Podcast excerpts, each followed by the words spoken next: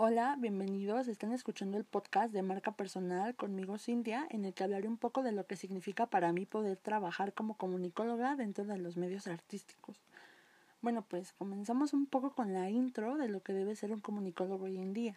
Ser comunicólogo es una carrera muy variada, donde muchos nos dicen que se trata de todo un poco.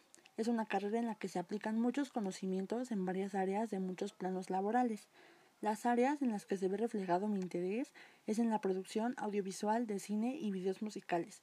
Y siento que va a ser un poco diferente ya que son áreas muy específicas dentro del medio.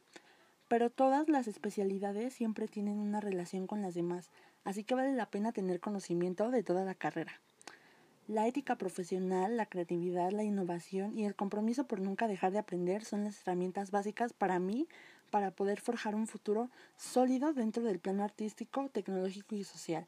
Son mi marca personal. Así que éxito comunicólogos. Esto va empezando.